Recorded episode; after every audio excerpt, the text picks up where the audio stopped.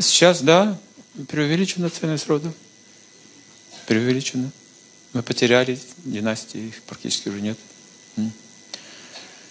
Мы говорим о том, что есть духовная семья еще.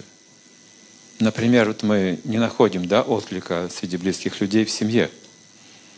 Но мы находим где-то близких по духу людей, видите?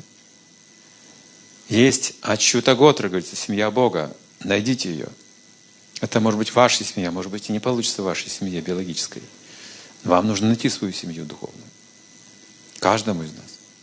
Раньше это было одно и то же. Семья моя биологическая, она же и духовная.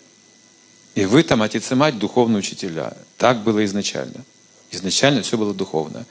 Материальным сделали мы эту жизнь, люди.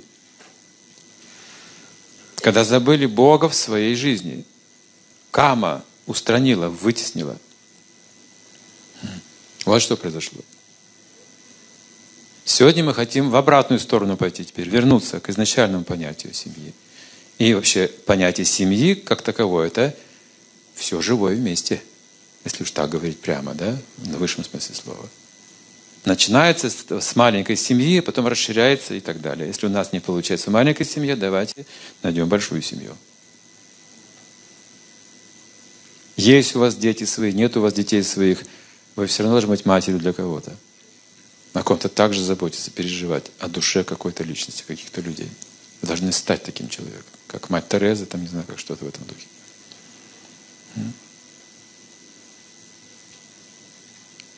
Но когда-то так и было. Не отличались. Мать и отец это были также духовные учителя. Естественно.